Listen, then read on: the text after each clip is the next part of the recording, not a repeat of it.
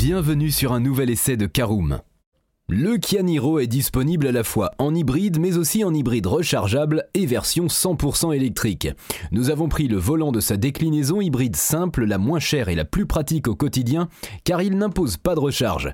Découvrez notre essai du Kia Niro hybride.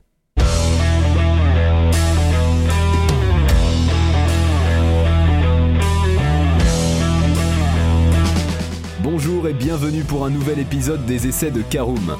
Chaque mercredi, on vous partage nos expériences, avis et notes sur les modèles que nous essayons pour répondre au mieux à vos besoins sur l'automobile. Caroom, c'est un comparateur de voitures neuves, d'occasion et de leasing, mais aussi un guide d'achat qui vous accompagne et vous conseille dans toutes vos démarches automobiles.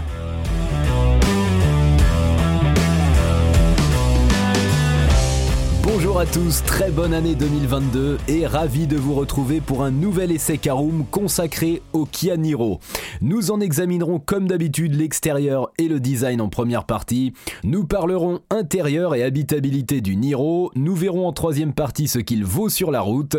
Nous lui décernerons nos notes et avis en quatrième partie et terminerons ce podcast comme d'habitude par un bilan global de notre essai du Niro hybride. Alors sachez que le Niro a été introduit dans la gamme Kia en 2016, le constructeur coréen ayant l'habitude d'avoir des produits au cycle de vie court, le Niro a été restylé en 2019 et il approche de la fin de sa carrière.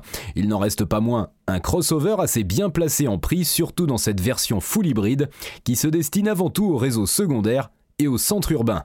Alors on ouvre notre premier chapitre, parlons de l'extérieur et du design du Kia Niro. Malgré des proportions qui évoquent une auto imposante, le crossover ne mesure en réalité que 4,36 m de long, soit autant qu'une Renault Mégane. Le Toyota CHR, un de ses concurrents directs, s'avère un peu plus grand puisqu'il atteint 4,39 m. Il est donc pratique de se garer en ville, surtout que la rétrovision est plutôt bonne.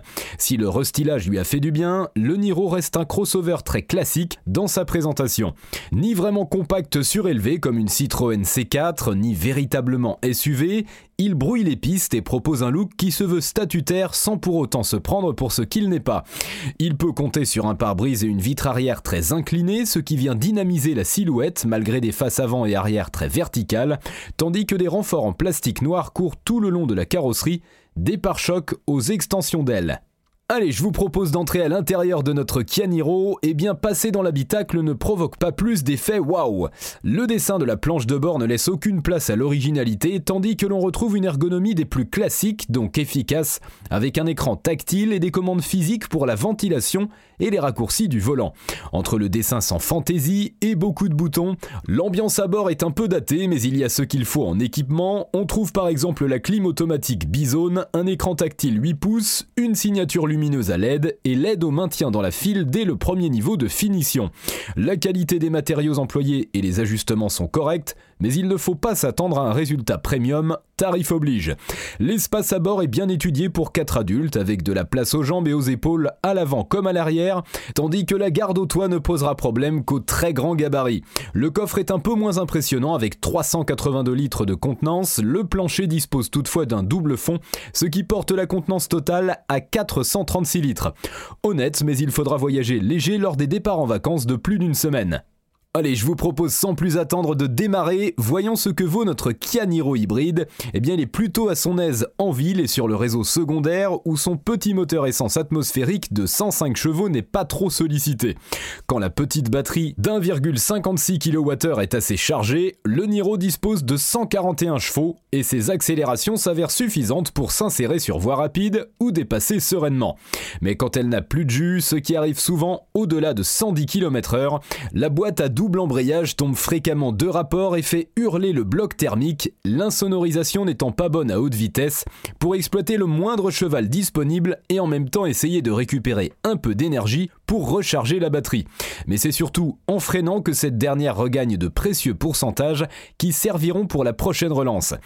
En ville et sur le réseau secondaire, il est facile de rester entre 5 litres et demi et 6 litres et demi pour 100 km, mais l'autoroute tournera plutôt entre 7,5 et 8 litres pour 100 km, surtout avec un peu de dénivelé.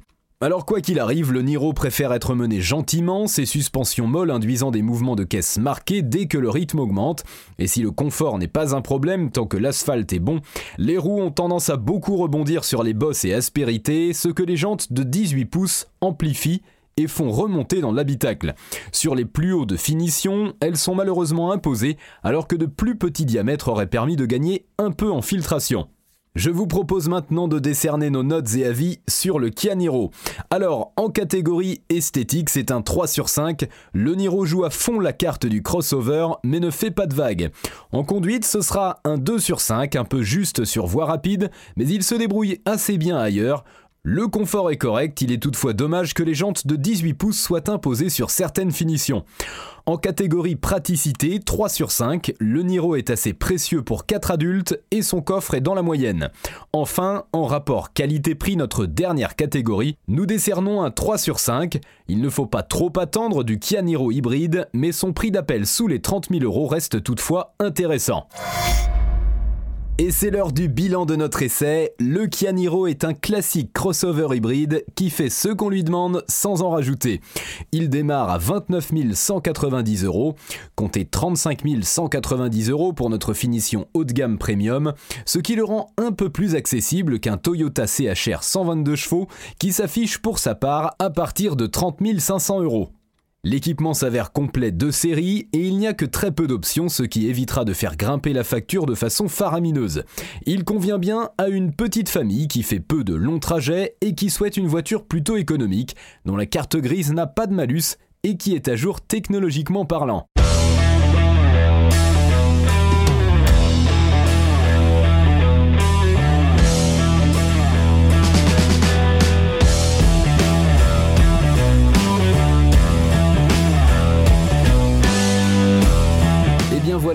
En a fini pour cet essai. Si vous souhaitez avoir davantage d'informations, N'hésitez pas à aller lire l'article en entier, on a mis le lien dans la description plus quelques bonus. Vous pouvez également le retrouver en tapant et c'est Kianiro sur Google. Et si vous avez encore des questions, vous pouvez laisser un commentaire sur l'article ou les poser sur notre forum.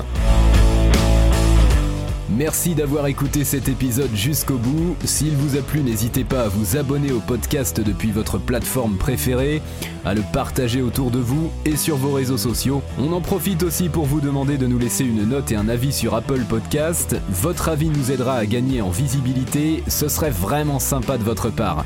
Si vous souhaitez vous renseigner davantage pour l'achat d'une voiture neuve ou d'occasion, ou que vous voulez encore plus de conseils et de bons plans, rendez-vous sur www.caroom.fr. Si vous avez encore des questions, des remarques ou des recommandations, n'hésitez pas à nous contacter sur nos réseaux sociaux. Merci encore et à mercredi prochain pour un nouvel essai du podcast de Caroom.